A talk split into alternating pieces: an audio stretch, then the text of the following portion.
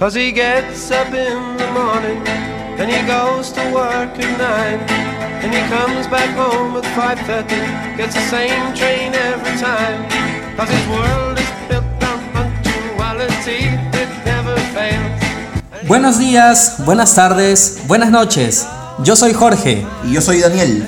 y esto es Por las Rutas de la Curiosidad. Bienvenidos.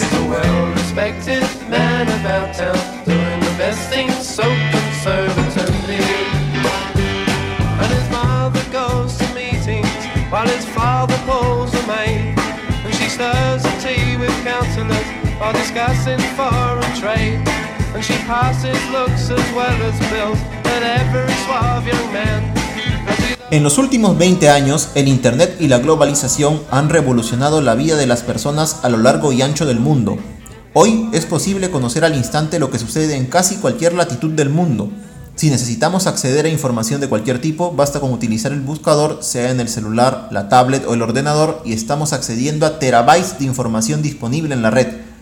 Esta disponibilidad de información es posible gracias al enorme flujo de datos que cada uno de nosotros aportamos en nuestras redes sociales, blogs, videos, contenido multimedia y demás.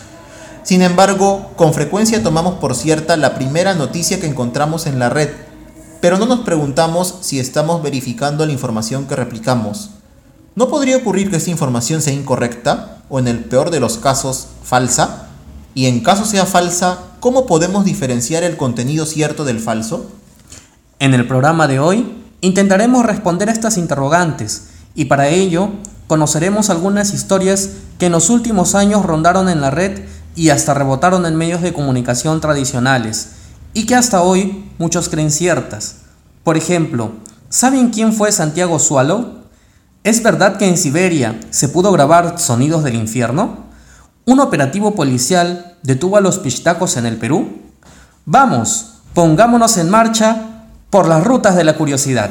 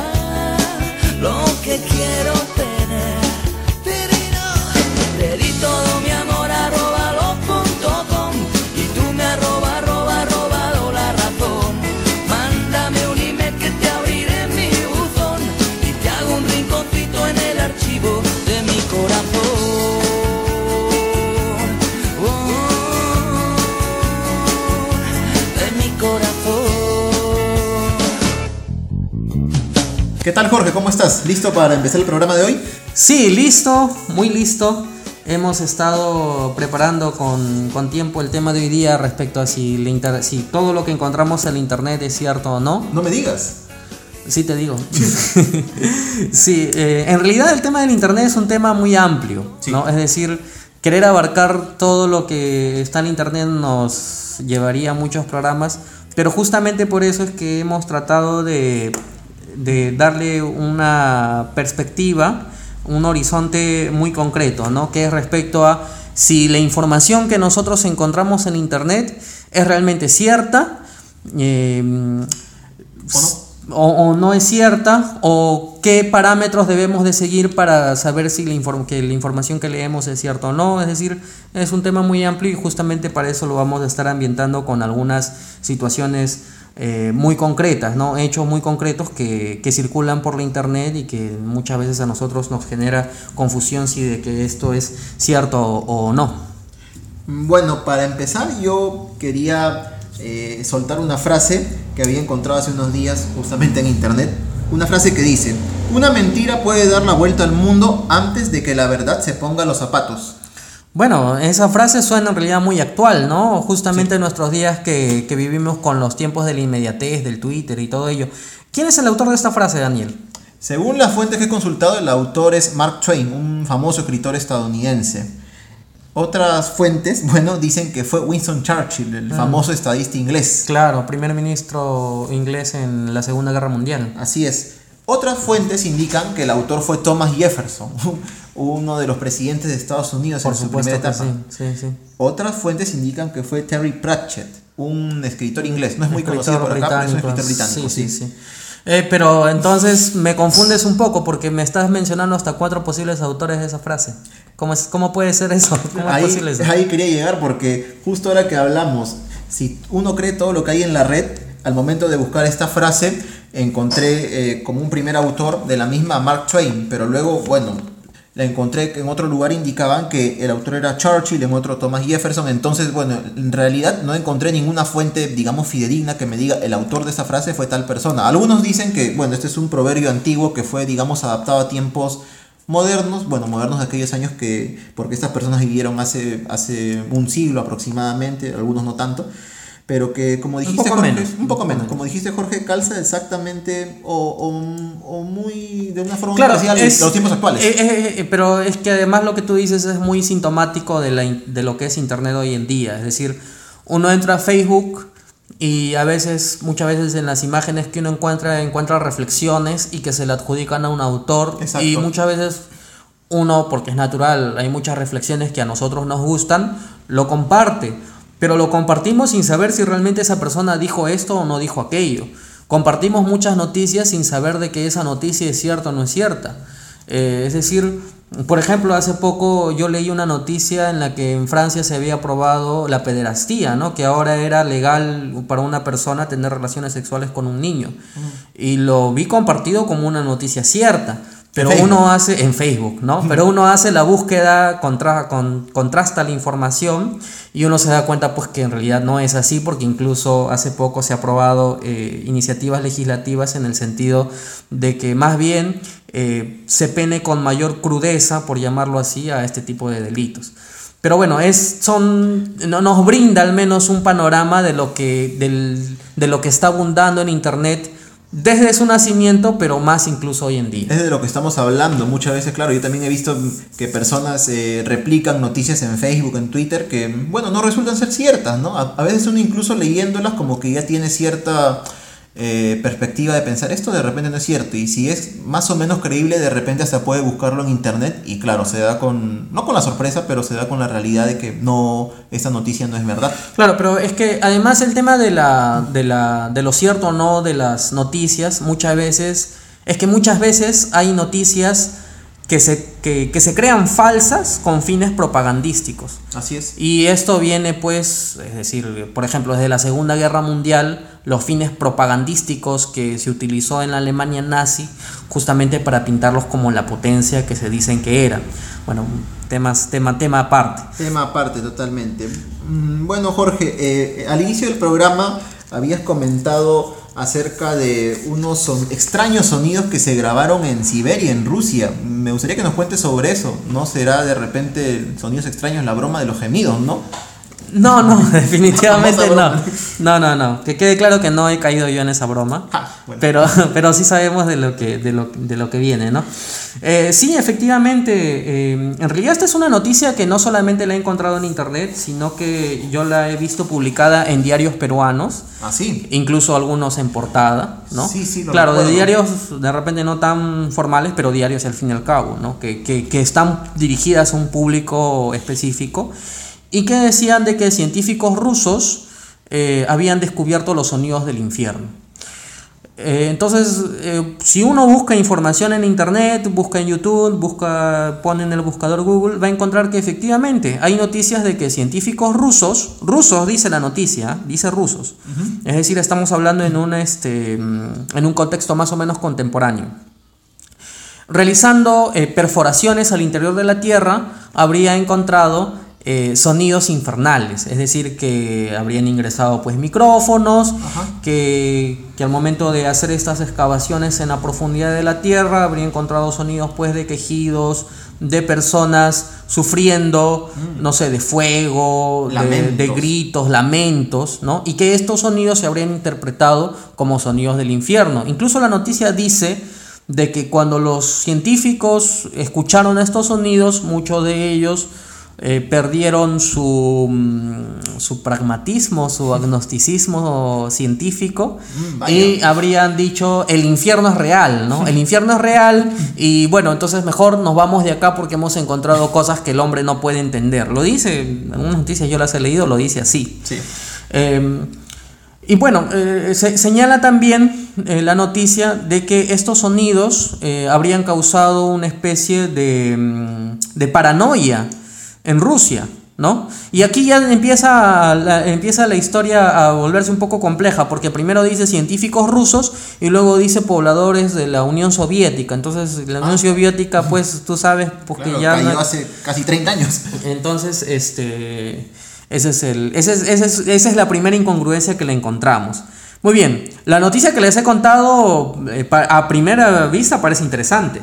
Sí, o sea, yo también recuerdo haberla visto en algunos periódicos hace no muchos años, en la década del 2000 aproximadamente, y, o sea... 2010 más o menos, por ahí yo recuerdo haberlo visto, sí, no, no hace mucho. Claro, y la forma en que la cuentas hasta, hasta cierto punto, hasta cierto punto puede resultar, digamos, creíble. Pero claro, ya cuando, cuando mencionas, por ejemplo, ese tema de, por ejemplo, ¿no? Decir Rusia y luego mencionar la Unión Soviética como que ya, acá hay algo extraño, ¿no? Como que no, hay una, alguna inconsistencia. Eh, bueno, sí, pero, o sea, la primera inconsistencia en realidad es decir que se encontró el infierno, porque en realidad el infierno, pues este es una es una eh, em, es un, estado un, lugar, este en que objetivamente no, no se puede tomar como cierto porque no existe ningún ningún este, criterio objetivo para decir de que realmente un lugar así existe. Y bueno, la verdad, y claro que es cierto, si, si algún día, que no creo que ocurra, se encontrara el infierno realmente en la Tierra, pues yo creo que se armaría una revolución total en todo el mundo. No, pero yo sinceramente creo que simplemente no hay forma, ¿no? o sea, además que el, infierno es, este, como sabemos, es una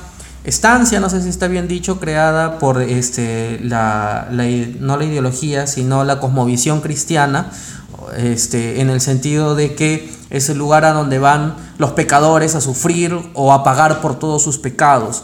Pero la misma Iglesia Católica en los últimos años ha adecuado este discurso y ha dicho que en realidad el infierno no es un lugar físico, sino es un lugar mental. Pero bueno, más allá de temas teológicos que lo podremos tratar en otro momento, viene el tema de eh, eh, realmente descubrir o realmente analizar esta información desde una perspectiva lógica, pero de una manera muy sencilla. Es decir, lo que aquí les contamos y lo que yo les voy a contar este, se puede realizar dedicándole tres minutos de investigación en Internet. O sea, todo es cuestión de saber buscar. Así es. En primer lugar, eh, esta perforación hecha en Rusia efectivamente sí existió, pero no cuando era Rusia, sino cuando era la Unión Soviética. O sea, hace muchos años, no como recordamos la noticia durante la década del 2000, sino antes, obviamente, porque la Unión Soviética cayó en 1990 aproximadamente. Claro, el, esta superperforación ¿no? Es una expedición, este, una expedición científica realizada en la Unión Soviética a partir de 1962. Uf, muchos años.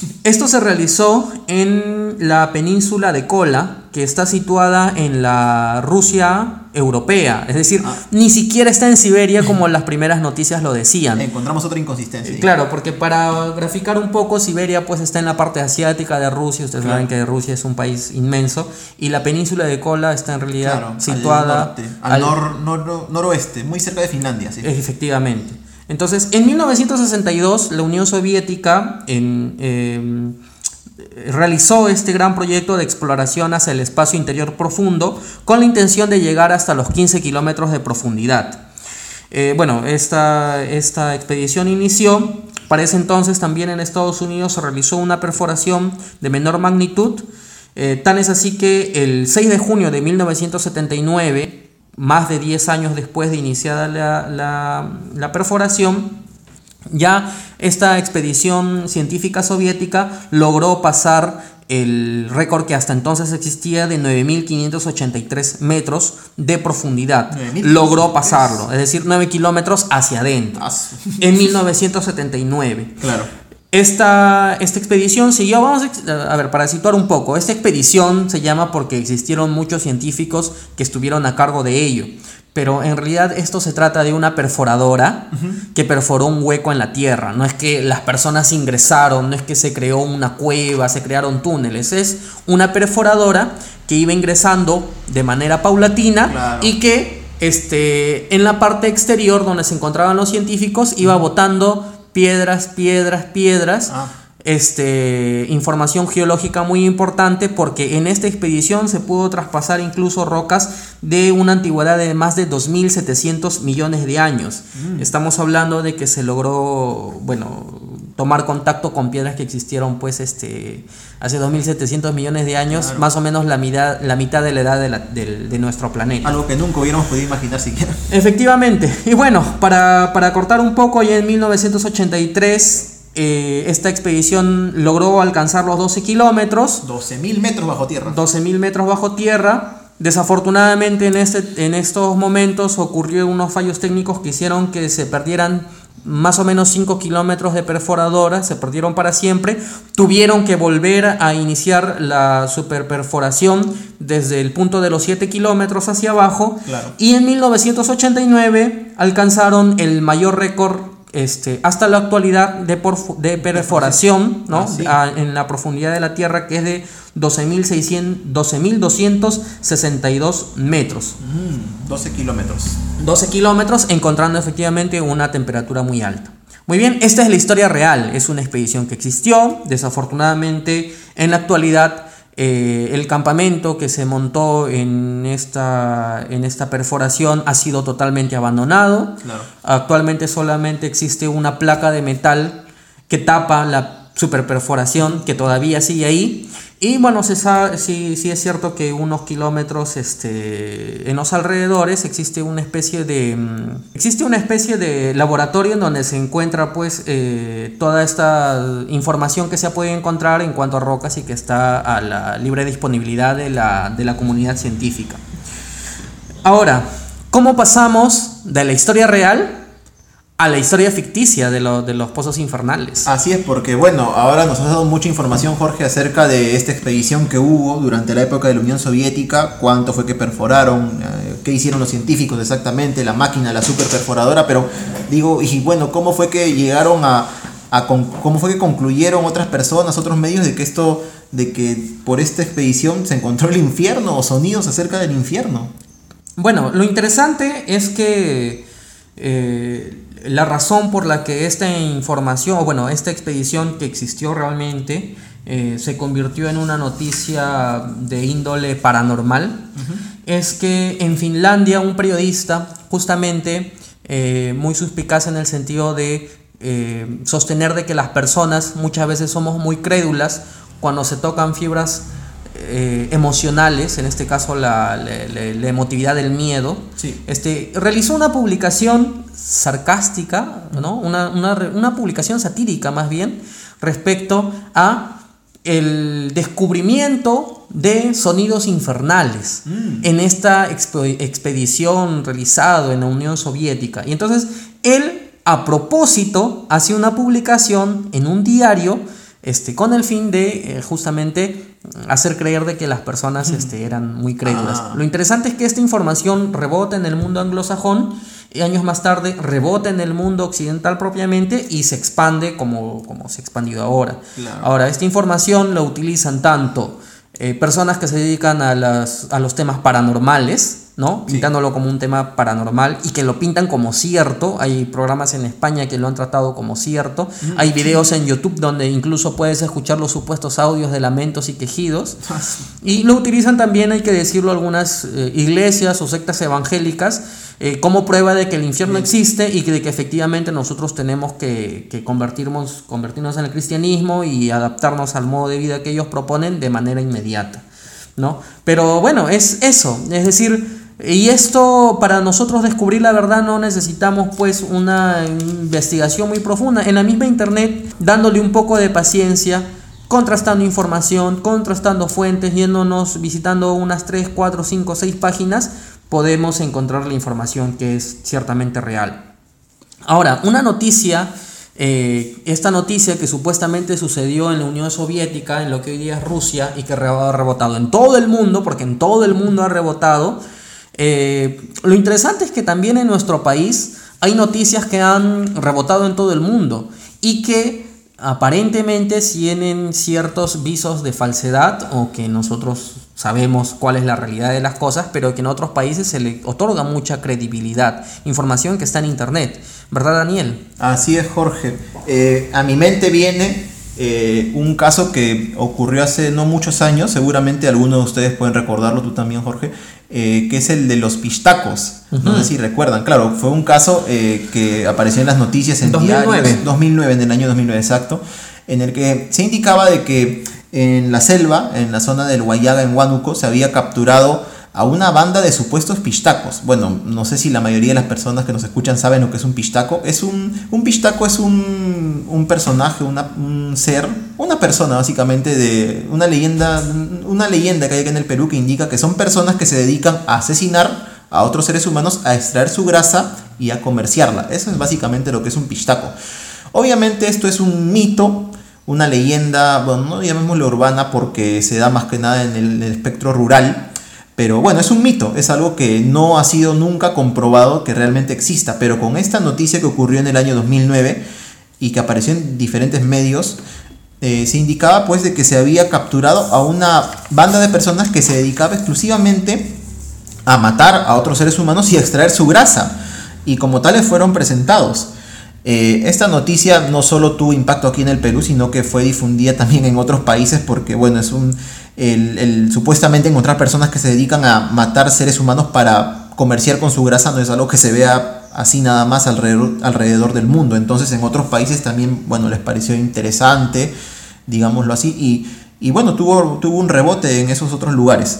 Ya este, en los siguientes días o semanas este, de que se dio a conocer esta noticia, eh, los, los, medios periodísticos aquí en el Perú eh, indagaron un poco más acerca de esto, viajaron hasta la zona, hasta la zona donde supuestamente se, donde supuestamente operaba esta banda de Guayaga. claro, en el Guayaga, en Huánuco, como había comentado, y entrevistaron a la población, entrevistaron a pobladores que dijeron que no, que ellos no habían nunca denunciado eh, algún, algún crimen de este tipo. Una desaparición de personas, porque se supone este, que los pistacos actúan eh, secuestrando a las Exacto, personas. Secuestran ¿no? y luego las asesinan y bueno, hacen el otro procedimiento que es quitarle la grasa. Bueno, sí, exactamente, los pobladores no habían denunciado ni, ni desapariciones, solo habían denunciado la desaparición de una persona, pero por un tema totalmente diferente, nada que ver este... Con, con pensar que bueno había sido secuestrado para ser asesinado y luego comerciar con su grasa e incluso este eh, los altos mandos de la policía en el Perú sancionaron al general encargado de esta, de esta captura, de esta investigación, que fue el que dio a conocer a los medios de prensa eh, que se habían capturado a supuestos pistacos, debido a que, bueno, indicaron de que estaba, estaban difundiendo este, este general de la policía noticias que en realidad no eran verdaderas. Claro, más que, más que difundir la noticia es que se montó un operativo policial en conjuntamente con la fiscalía para supuestamente en la que se presentaron a algunas personas que habían sido capturadas por cometer este delito, entre comillas, ¿no? Y que incluso algunos estaban todavía pendientes de identificar que se había probado, entre comillas, siempre de que una persona efectivamente había desaparecido, había muerto, y de que este, se, habían, se hablaba de la desaparición de decenas de personas, ¿no? Lo cual en realidad nunca fue cierto. Claro. En realidad fue todo una especie de invento, lo que nosotros allá le, llama, le lo denominamos como cortinas de humo, porque Claro. para mí eso es lo que, lo que en realidad fue. Eh, pero no quedó ahí, porque esta noticia, como tú muy bien lo dices, rebotó en medios internacionales y que me parece hasta el día de hoy algunas en otros países lo toman como cierto. Claro, eso es donde quería llegar. Justamente, claro, acá en el Perú eh, la noticia este se difundió, luego se desmintió y ya todos sabemos qué fue lo que realmente ocurrió. Pero en otros países esa noticia, eh, en un primer momento la captura de la banda de supuestos pistacos se tomó como cierta y fue, y fue replicada por otros medios en diferentes países, en Argentina, en España. Y hace poco, durante este año, encontré en una página mm, española, una página de internet, en la que se indicaba este, una lista de mitos o leyendas que supuestamente han sido comprobadas. Y entre estos mitos y leyendas se menciona los pistacos del Perú. Claro. Se menciona qué es un pistaco, a qué se dedica, qué es lo que hace, y luego ponen como fuente, se encontró que en el año 2009 en el Perú había una banda de estas personas que se dedicaban a comerciar con la grasa humana. Y como fuente ponen efectivamente las noticias que están en la red todavía circulando de diarios peruanos, eh, indicando, ¿no? La policía capturó una banda de pistacos. Ahora, eh, claro que esto, esto de repente en otros países se está tomando como cierto hasta ahora, pero no toman en cuenta eh, o no, digamos, no se toman la molestia de investigar que eh, esto ya ha sido desmentido y es en realidad un fraude. No ocurrió. Claro, lo que pasa es que yo entiendo, ¿no? Y, y creo que podemos entender de que si una noticia nace a partir de un operativo policial de cualquier país, se supone que la policía o los, este, los órganos eh, efectivos policiales, efectivos fiscales, este, no sé, el Poder Judicial de cada país actúan sobre un caso en específico, es porque se presume que es cierto. Así es. Entonces, justamente yo me imagino que en otros países se toma por cierta esta noticia porque existió un operativo policial en el que supuestamente se capturaron estos pistacos y que incluso en ese entonces se mencionó que dos italianos estaban entre las presuntas víctimas de esta especie de despellejamiento de personas porque no, no sé de qué manera llamarlo, ¿no? Ahora, aquí hay que eh, darle, el, mm, darle esta perspectiva, ¿no? Es decir, es una noticia falsa, ¿no? Creada Lo es, lo es. eh, con la intención de que sea falsa, no sé por la mentira de quién o a quién se le ocurrió, pero que luego rebota en internet y que en internet se sigue vendiendo la información falsa a pesar de que en su momento fue aclarada, Claro. ¿no? Que es justamente al punto al que nosotros queremos ir, ¿no? Es decir, qué tanta información nosotros encontramos en internet que es verdadera o, o- O que no o que la tomamos como, como cierta cuando en realidad es falsa. Y muchas veces este, esta información, que también es otro, otro, otro tema, ¿no?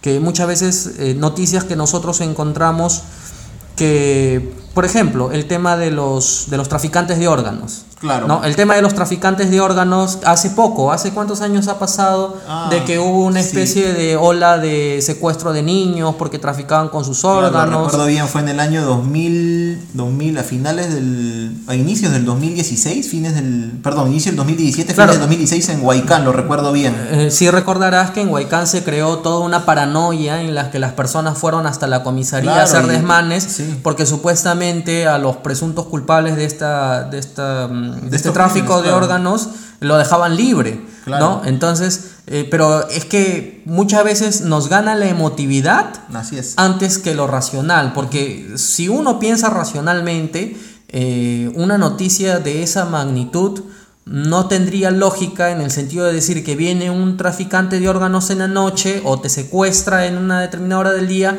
te saca los órganos como si se tratara de menudencia de animal, ¿no? Te deja en tu casa o te deja en un lugar visible y te deja con una bolsa de dinero. O sea, te deja con una bolsa de dinero, un- un- alguien que te quiere robar y además teniendo en cuenta que los órganos son este, piezas vitales del ser humano que no son, no, no son, eh, son, son órganos vivos, ¿no? que tienen que tener un procedimiento Claro, médico, frío. científico, exactamente, que no, obviamente no va a realizarse pues si yo te secuestro y con un cuchillito, con una navaja te saco pues el corazón. Y luego me llevo tu corazón, tus En, en- como en si una, nada. con una bolsa, en un, en un neceser me lo llevo y ya lo puedo. no, o sea, bueno, pero un poco para darnos cuenta de que, de que lo emotivo de las noticias a veces nos gana a lo racional. Bien, bueno, este bloque eh, lo vamos a terminar con una música que ha escogido Daniel especialmente para este bloque. Cuéntanos Daniel por qué has elegido esta canción. Bueno, esta canción que sonó mucho en los años 90, en nuestra tierna infancia, Jorge, de Jorge y mía, la, hemos, este, la he escogido, la sugerí y Jorge estuvo de acuerdo porque analizando bien la letra de la misma, es una canción que está en inglés, eh, no es una canción que habla, como normalmente muchas la hacen, de temas de amor, desamor, traición, no. Esta habla acerca de, el nombre, el título de la canción en, en español es Escapa, huye, run away en inglés. Tecno. Es un tecno, así es. Y está basada la letra en un libro muy conocido llamado 1984 de George Or- Orwell. George Orwell, claro, un escritor un escritor muy, muy famoso, y en el que, y bueno, la letra básicamente habla acerca de escapar de, no solo, o sea, escapar de algo de repente que nos puede hacer daño, sino de convencionalismos, de temas... eh, Claro, de lo tradicional de repente, ¿no? De lo que ya está establecido. Exacto, y es lo que, lo que muchas veces, eh, como conversábamos, investigando de repente noticias, datos que a veces aparecen en internet y que hasta cierto punto pueden resultar no tan creíbles, es lo que podemos, digamos que escapar de ellos, investigando aún más al Claro, respecto. Pero un escape responsable, ¿no? Porque Claro. ahí, ahí viene el tema y yo quería hacer esta aclaración aprovechando que tú lo dices. En el programa pasado yo dije una frase muy concreta respecto al revisionismo histórico. Lo dije así muy concretamente. Pero yo quiero que se entienda y que nosotros aquí, y yo estoy seguro que Daniel comparte mi idea en el sentido que todo revisionismo histórico o todo análisis de información, que es lo que estamos proponiendo hoy día, tiene que ser objetivo, lógico y responsable. No por decir que no estoy contento con la información oficial, entonces me voy a- al otro extremo a creer ideas fantasiosas, ¿no? El terraplanismo, que el hombre no llegó a la luna. Bueno, son temas que seguramente lo podremos tratar en su momento. De todas maneras, esta canción eh, la vamos a escuchar y regresamos en el siguiente bloque.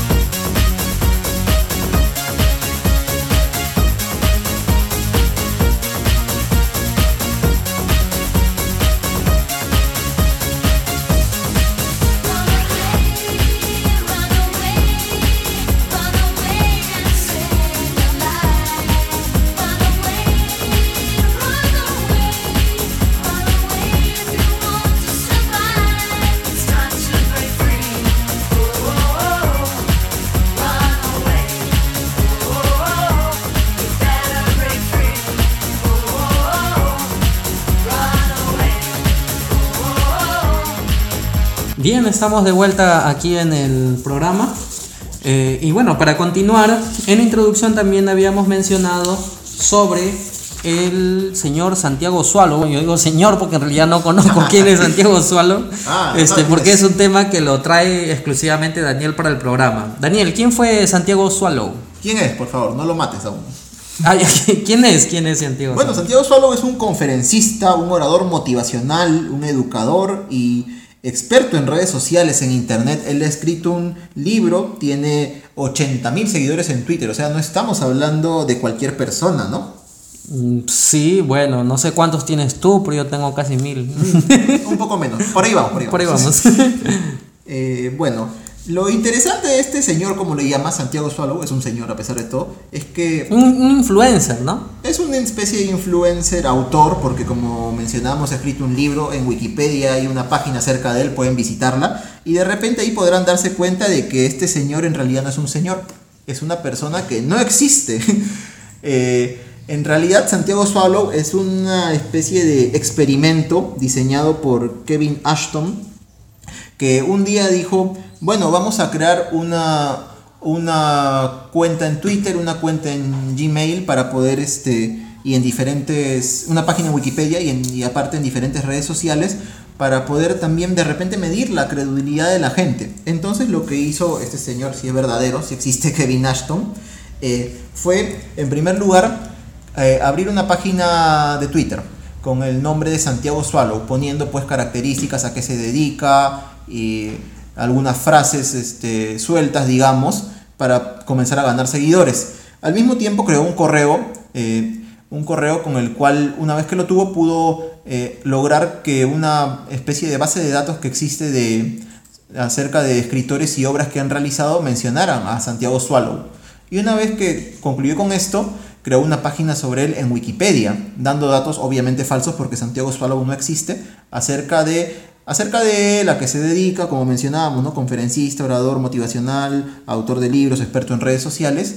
Y finalmente lo que hizo Kevin Ashton fue comprar, comprar 80 mil seguidores en Twitter a 50 dólares nada más, nada más. Con lo cual pues finalmente logró eh, que muchas personas que veían o visitaban alguna página relacionada a Santiago Swallow, pues obviamente de buenas a primeras creyeran, ah, esta es una persona que existe, es un autor, un orador, un conferencista, y nadie lo dudara. Luego de, luego de cierto tiempo fue que Kevin Ashton finalmente reveló, ¿saben qué? Eh, Santiago Swallow no existe, es un invento mío. Y lo, y lo, y lo creé de esta manera, ¿no? De la Claro. manera que hemos mencionado. Es decir, fue un experimento. Fue un experimento. Fue un experimento, ¿no? Sí. Un experimento creado justamente con el, con el fin de, mm, de dar cuenta de que efectivamente le- es fácil en Internet crear información falsa. ¿no? Y justamente aprovechando bueno, este experimento hecho por, por, Por es- Kevin por- Ashton. por Kevin Ashton, hay que mencionar de que Hoy en día justamente nos enfrentamos ante la, la esclavitud de la inmediatez, o al menos yo quiero llamarlo así. Eh, y esta esclavitud de la inmediatez no sería una cuestión muy peligrosa si no fuera de que esta esclavitud está dirigida para personas, para comunicadores que están en la obligación de generar o de trasladar la noticia.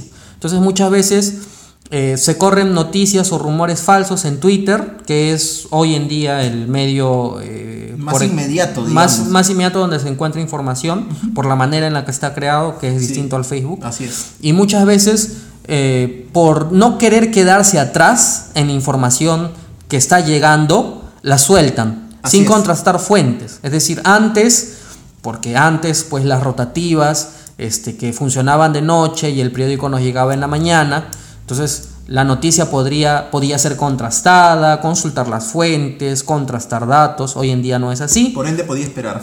Por ende podía esperar. Hoy día la noticia sale de inmediato, los rumores salen de inmediato. Y hemos visto muchas veces cómo muchos medios de comunicación virtuales este, tienen que desandar sus pasos o rectificarse porque publican información falsa. Hay personas hasta las que las han matado. Eso ocurre muy seguido, ¿no? Lamentablemente esto es una especie ya no de, carrera por ver quién publica la información primero y muchas veces sin importar si esta información ha sido verificada, ha sido comprobada, si es real, simplemente la sueltan y, y nada más. Claro. Otro, otro, otro matiz este, respecto a este punto también es el tema propiamente de los fake news, ¿no? Que es, que es justamente el experimento hecho por Kevin Ashton. Y otro es ya un poco más profundo, que de, de- de repente podría tratarse en otro momento de la posverdad. ¿no? La posverdad que hace una reinterpretación histórica de hechos que se consideran ciertos implantándoles verdades alternativas, ¿no? bueno, es. pero ese es un ese pero pero ciertamente ¿por qué lo traigo yo a colación? Porque esa posverdad este no podría ser posible si no es por eh, lo masivo que es el internet, lo masivo en- en- de la manera en la que se difunde esa información. ¿no? Y por eso es que justamente hechos que nosotros este, eh, consideramos eh, ciertos, luego pueden ser de alguna manera puestos en duda por, estas por, por, por la posverdad. Claro. Así es. Bien, eh, además, en ese sentido, bueno, tratando un poco, ya centrándonos en información que nosotros encontramos en Internet, eh, nosotros queremos hacer un compilado rápido de este, muchas este, noticias falsas, ¿no? fake, news, ¿no? que hemos encontrado nosotros en internet. ¿no? Por ejemplo, no sé, se me viene a la mente eh, el tema de los creepypastas, ¿no? porque hoy día ya no es algo tan común, pero que yo recuerdo cuando recién los peruanos nos metimos en internet era algo un poco más o menos común y algunos le daban ciertos vicios de credibilidad. Claro, también el tema de las noticias o cadenas o spam que nos llega por correo, que en realidad tienen otro fin, ¿no? Que es este, el de repente obtener información acerca de las personas que los replican, ¿no? Que no tiene mucho que ver con temas exactamente de querer eh, brindar cierto tipo de información o de engañar a las personas, sino más que nada de aprovechar su buena fe, digamos, para obtener información, pero que muchas veces estos, estos, estas noticias o alertas que nos llegan por correo, pues a veces las tomamos como ciertas, ¿no? Sobre todo, me acuerdo, inicios de la década del 2000, hubo un, una, un- una noticia que, se, que circulaba por correo que indicaba, seguramente la han visto muchas personas, muchos de ustedes, que no debíamos tomar eh, las gaseosas, las cervezas que vienen en lata directamente del envase, sino mm, eh, en, otro, en otro recipiente, porque supuestamente si lo hacíamos nos podíamos contagiar una enfermedad llamada leptospirosis. eh, y bueno, incluso ponía el caso de una persona que en Estados Unidos había fallecido por hacer eso, ¿no? Simplemente por tomar una, una, una lata de gaseosa. Y bueno, ya ahora recién, mucho tiempo después, este, yo puedo, digamos, confesar que investigué acerca del tema y en realidad esto me di con la sorpresa de que era una noticia falsa, de que en realidad la leptospirosis no se contagia, no se puede contagiar de esa manera por, por tomar este, un, digamos, desde, desde un envase eh, un, un líquido, porque bueno, es una, esta es una enfermedad, la, la para que puedan, de- digamos, este, conocer un poco, que sí se contagia de animales a humanos, pero que eh, normalmente ocurre por contacto con agua o tierra contaminada. eh, o sea, y también por las excreciones de los animales. Y bueno, en este caso, la- pues esta- estas excreciones tienen que estar, digamos, de alguna manera frescas, no pueden estar secas como ocurre o como ocurriría si estuvieran en una lata de gaseosa o de cerveza. Entonces no hay manera de contagiarse realmente de esta enfermedad tomando una, una lata de cerveza o de gaseosa. Entonces, en, en conclusión, esto, esto fue lo que yo creí por muchos años, siendo sincero, pero ahora veo que era una mentira. Claro, fraude. es que muchas veces, eh, como todo mito, estos bulos de internet tienen muchas veces este un poco de información verdadera, ¿no? Claro. Y que eso es lo que confunde, ¿no? Porque es uno podría confundirse menos cuando son noticias muy inverosímiles, pero cuando tienen un cierto grado de verosimilitud, entonces uno como que cae en la duda. Exacto. ¿no? Por ejemplo, es común ahora último, este, yo recuerdo, no recuerdo si ha sido el año pasado o este año, haber visto muchos videos respecto a cómo probaban que el arroz que nosotros consumíamos era de plástico. ¿No? Claro, Incluso muchas personas este, haciendo experimentos con el arroz de plástico, que el arroz de plástico rebota y otras cosas, obviando el hecho de que el arroz está hecho de almidón. Bueno, es un, bueno, es un tema, además que el arroz de plástico pues no se podría cocinar y por ende no, no se podría comer. ¿no? O el tema ahora último, he visto sí este año de plátanos que son inyectados con este, sangre sidosa. Ah, sí, sí, recuerdo hace poco. Sí, es decir, eh, aconsejando a las personas que si ven que su plátano tiene manchas este, rojizas, ¿no? Rojizas marrones en, el, en la parte central del plátano, es porque presumiblemente habría sido infectado con sangre de- de- de- del virus. ¿Y cómo son las cosas? Yo recuerdo que cuando estaba también en el colegio, cuando estaba en primaria, había una noticia muy parecida a la que mencionaba Jorge, que indicaba que había que tener mucho cuidado con algunos jugos que venían en caja o en botella, porque efectivamente habían sido también contaminados con sangre con VIH.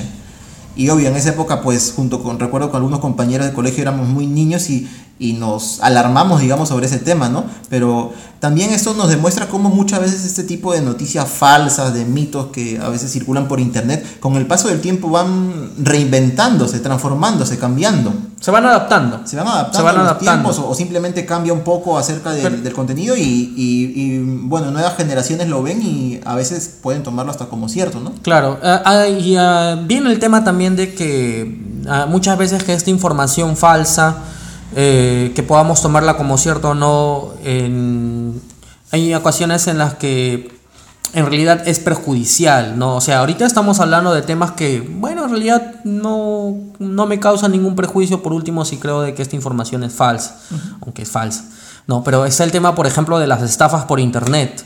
Claro. ¿no? Hoy me llega un mensaje diciéndome que, que he sido sorteado entre un millón de personas, ¿no? Que tu IP ha sido elegida de entre un millón de personas por haber hecho una conexión determinada y te has ganado el derecho a participar en un viaje en un crucero. Claro, sí. ¿no? Y que para esto tienes que darme tus datos, ¿no? Hacer un pequeño depósito Claro. para poder hacer los trámites correspondientes. O nuevamente en internet la clásica estafa nigeriana, ¿no? Eh, que, claro, consiste en que consiste en, en igual te envían un correo acerca de que has recibido una herencia o alguien que o alguien que ha recibido una herencia y te pide digamos ayuda para poder cobrarla obviamente te piden hacer un pequeño depósito algo y bueno a estas alturas creo que muy poca gente debe caer Pero en ese cae, pero debe cae. haber algunos también que todavía pues se la creen como se que dice es decir por internet eh, y sobre todo que como todo tiene un público objetivo muchas veces personas que, que no han crecido en internet porque el internet es un invento moderno Claro. este que y que ahora usan internet por una cuestión de, de que se han adaptado eh, eh, son más fáciles de caer en este tipo de mentiras de caer en este tipo de estafas Claro, yo pienso que esto puede ocurrir porque, ah, como has dicho, son personas que no han crecido con el Internet como, bueno, quienes, digamos, hemos tenido la suerte de hacerlo. Claro. y, los más jóvenes que nosotros Claro, yo pienso que ocurre porque son personas que dicen, eh, oh, lo que está en- cuando en su momento llegaron a utilizar Internet dirán, Internet es una maravilla porque, claro, es verdad, hay información de todo tipo, de todo, y entonces dirán, todo lo que hay ahí es- debe ser verdad. A diferencia de la generación que ha crecido con Internet como anteriormente nuestros padres o abuelos crecieron con libros, nosotros como que sí a veces tenemos ese mm, Claro, esa eh. curiosidad de decir, no, esto, esto de repente no me parece muy fiable. Claro, ser defi- mentira". definitivamente para nuestros oyentes, eh, si hay oyentes que pues tienen 17, 18, 20 años, mucho de lo que nosotros decimos pues lo, lo escucharán hasta con cierta, con cierta sonrisa, ¿no? Porque Claro. obviamente el crecer ya en este ambiente te hace muchas veces inmune a información Claro. este, que es A creer en información que, que... que es evidentemente falsa, ¿no? Sí. Pero incluso con la información que tomamos como cierta, vuelvo a insistirlo, hay que tener cuidado, hay que contrastar la información, hay que tomarnos la paciencia eh, justamente para poder este, investigar un poco, un poco más del tema y no quedarnos solamente con, con lo que está puesto de esta manera. Claro, ¿No? siempre que tengamos curiosidad, nada vamos a perder investigando un poco más, un poquito más de tiempo, abriendo una que otra página o consultando alguna otra fuente. Y qué mejor eh, resultado que obtener información precisa y verdadera, ¿no? Claro, pero es justamente nuestra responsabilidad el poder eh, contrastar esta información para saber que la información es cierta. Porque Así es. información hay un montón. Eh, solamente Daniel para relatarte ya casi para terminar nuestro programa que se nos ha expandido un poquito, Un poco nomás. un poquito eh, y que en realidad hay muchos temas que de repente se nos van a quedar en el tintero Sí, como el tema de qué tan cierto es la deep web por ejemplo, ¿no? Este, claro. que, que estuvo muy de moda hace unos Hace 5, unos- sí, 7, sí. 8 años. Hoy Todos día ya no queríamos- tanto. Todos querían entrar. Sí, yo entré, hay que, voy a ser sincero. Pero es que es muy fácil entrar, no sé por qué se dice que es. Que, que es una es un sitio este escabroso en el que se encuentra información pues De de, todo- asesinatos Exacto. de videos Un poco este, maquiavélica la de videos snuff no que también es otro tema que no se nos ha quedado un poco en el tintero. Sí. este pero yo quería contarte algo chiquito que yo vi esta semana. Esta semana en Twitter, o sea que es muy fan del Twitter, Sí, estaba viendo este, en mi timeline, estaba viendo que un periodista había compartido un video en el que unos jóvenes eh, habían sido víctimas de una broma pesada. Es decir, cuenta la historia más o menos Sí. de que un joven harto del bullying, harto en Estados Unidos, quiero Claro. decir, en una preparatoria de Estados Unidos, harto del bullying, había puesto un laxante poderoso. El periodista decía laxante de caballo, luego Ah, busqué la información, no sé si es laxante de caballo o no un poco fuerte, un poco le había puesto en el refresco a sus compañeros. Uy. Entonces, el video es de jóvenes de preparatoria eh, teniendo una diarrea brutal. Uy, no. Entonces, por todos lados. por todos lados, en el pasillo, en el Ah. comedor, en afuera de los baños, eh, al costado de los casilleros. El video dura dos minutos. Si no es real, qué buen montaje, ¿eh? Yo la verdad es que cuando vi el video mm, eh, se me descompuso el cuerpo porque el porque es decir, no, es que es un video, es un video casero. O sea, es un video casero. Claro. Entonces tú, uno dice, wow, qué, qué fuerte. Tiene, tiene, digamos, el ser casero la pinta, digamos, de haber sido, de ser más real. Más ¿no? real, Claro. exacto. Pero, este, siguiendo los propios consejos que le estamos dando en este programa, este, me puse a buscar un poco la información y en realidad el mismo Twitter también algunos usuarios más avispados que otros este, este, buscaron la información y en realidad esto no es ni por asomo un video real. Esto se trata de una serie de falso documental este, llamado American Vandal, no sé si lo he pronunciado bien, que está en Netflix. Y este video era el video promocional, una especie de tráiler de la segunda temporada. Oh. Entonces, eh, para darnos cuenta de que, de que la información falsa se puede colar de muchas formas. Y bien por el personal de mantenimiento del colegio, de la preparatoria. sí, sí, definitivamente, aunque bueno, este, si lo quieren ver el video, pues bajo su propia responsabilidad, porque a pesar de que es falso, eh, parece muy cierto. Pero es falso, es falso. Pero es falso, yo les aseguro que es falso. Este, queda pendiente entonces de ver la serie. Y bueno, Daniel, entonces, ¿qué conclusiones podemos llegar respecto al programa de hoy día eh, sobre si tú crees todo lo que hay en la red? ¿Cuáles son las recomendaciones que le podemos dar a nuestros oyentes para verificar la información que nosotros este, encontramos todos los días en Internet? Bueno, en un primer punto, lo que yo diría, si sienten un pequeño viso de decir esto que acabo de ver, esto que acabo de leer en internet, sobre todo, no me parece real, hay algo que no me cuadra, hay alguna inconsistencia, investiguémoslo. No nos quedemos solamente con eso, con esa duda, con esa curiosidad. Investiguémoslo, porque con, como dijo Jorge, con uno, dos, tres minutos de, de búsqueda en Google, que es algo que hacemos prácticamente a diario, no, no nos va a tomar mucho tiempo y aparte nos va a quedar la satisfacción de haber finalmente encontrado la verdad, de no quedarnos con esa duda que teníamos en un inicio. Bueno, y ya yendo al mismo tema de cómo de repente mm, encontrar si determinada información es verdadera o falsa, bueno, es simplemente contrastar diversas fuentes, diversas, como estamos refiriéndonos en este caso, en este caso a internet, consultar diferentes páginas. Claro, este, sabemos que las más creíbles normalmente son las de medios de comunicación escritos, televisivos, sobre todo, ¿no? Eh, Claro, el, el tema viene también este, por el por la credibilidad que le damos a las páginas, ¿no? Hay páginas es. más creíbles que otras, ¿no? Si nosotros nos vamos a poner a, buscar, a querer contrastar información exclusivamente con páginas que hablan de lo paranormal, pero desde el punto de vista paranormal, propiamente valga la redundancia, no sé si se entiende, entonces, bueno, es un poco más difícil encontrar la verdad del asunto. Claro, o de repente páginas que muchas veces ocurre, he visto este que muchas veces he visto Jorge que ocurre que mm, hay gente que mm, replica noticias de ciertas páginas que resultan ser páginas con unos nombres un poco curiosos como de broma que bueno uno lo ve y dice esta, esta página en la vida va a publicar es lo, información que, real. es lo que te comentaba, por ejemplo, al inicio del programa, el tema de la, de la, de la, mm, de la pederastía en Francia, que había sido aprobada. Justamente esta persona que compartió la publicación era de una página que no tiene ningún viso de ser seria, ¿no? Y que, bueno, investigando un poco, uno al final se da cuenta de que esto no es real. Así es. Entonces, bien, yo ya para terminar el programa también en realidad es sumarme a lo mismo, ¿no? Es decir,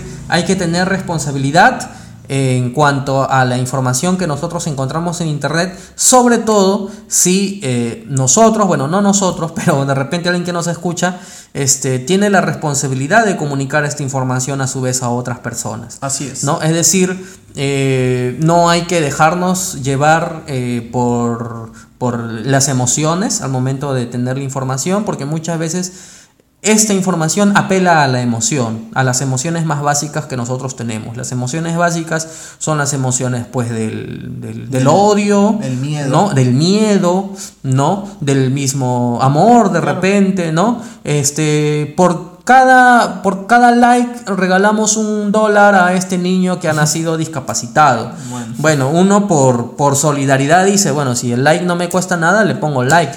Pero en realidad sabemos de que por 3 millones, por 5 millones, por mil millones que tenga de likes, no le va a caer ningún dólar. Al pobre Porque- no, porque no. Y, y aparte que el pobre niño en realidad es una foto sacada de cualquier lado. Claro. Entonces, la información falsa, ya para, para concluir, es una. eh, este, existido.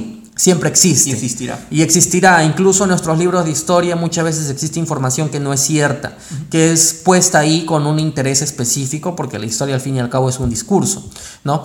Pero eh, a nosotros nos, de- nos queda la responsabilidad de poder contrastar las cosas que encontramos en Internet y sobre todo tener responsabilidad con las cosas que subimos a Internet, porque eh, saliendo un poquito del tema, todo lo que subimos al Internet queda en Internet. Así es. Si nosotros subimos fotos determinadas, esas fotos determinadas quedan en servidores en internet. Así que seamos cuidadosos este, con lo que subimos, con lo que publicamos, con lo que decimos, porque no sabemos cómo más adelante nos puede afectar. Claro, recordemos también, también para concluir por mi, por mi lado, como decía Jorge, bueno, y contrastándolo con lo que él dijo, antes era, antes de repente había un, un refrán, un dicho que rezaba, mm, no es lo mismo calidad que cantidad. En este caso no es lo mismo calidad que rapidez, teniendo en cuenta que muchas personas por querer tener la noticia de primera mano, yo la voy a replicar, la voy a retuitear, la voy a publicar en Facebook y sin siquiera ponernos a pensar si es verdad o no. Así es, bien, entonces esto ha sido todo por hoy. Eh, les recordamos a nuestros oyentes que nos puedan seguir a las distintas plataformas que estamos subiendo este podcast, eh, en nuestra fanpage también, en nuestro Twitter, en nuestro Twitter, perdón, en nuestro Twitter, este, y que de esta manera nos puedan ayudar a seguir haciendo esto, que como saben es un tema de amigos que nosotros nos hemos querido sacar el clavo y realizar nuestras conversaciones grabadas para publicarla. Pero bueno, si ustedes tienen algún tema que nos quieran proponer, pues adelante, este, digan qué tema les gustaría que nosotros este, quisiéramos tratar y como lo dijimos en el programa pasado, lo abordamos, lo Claro. abordamos, no tenemos, no tenemos miedo a los retos. Así Bien, es. Bien, Daniel, entonces hoy terminamos con un rock. Así es, un rock del popular cantante tan tierno, el Marilyn Manson. sí, muy tierno. Sí, una canción llamada Rock is Dead. Deben haberla escuchado sobre todo porque Es sonó una sound- famosa película. el Sí, es parte de- del soundtrack de Matrix. Así es. ¿no? Y que Matrix, que no es exactamente lo que hemos tratado, pero Por ahí va, por tiene ahí. por ahí algunos puntos, ¿no? De repente algún día podemos tratar este tema de Matrix que es tan, tan interesante. Así es. Bien amigos, por mi parte eso es todo. Muchas gracias por escucharnos en una edición más de Por las Rutas de la Curiosidad. Muchas gracias. Nos vemos pronto. O nos escuchamos pronto. Chao. Hasta luego. Chao.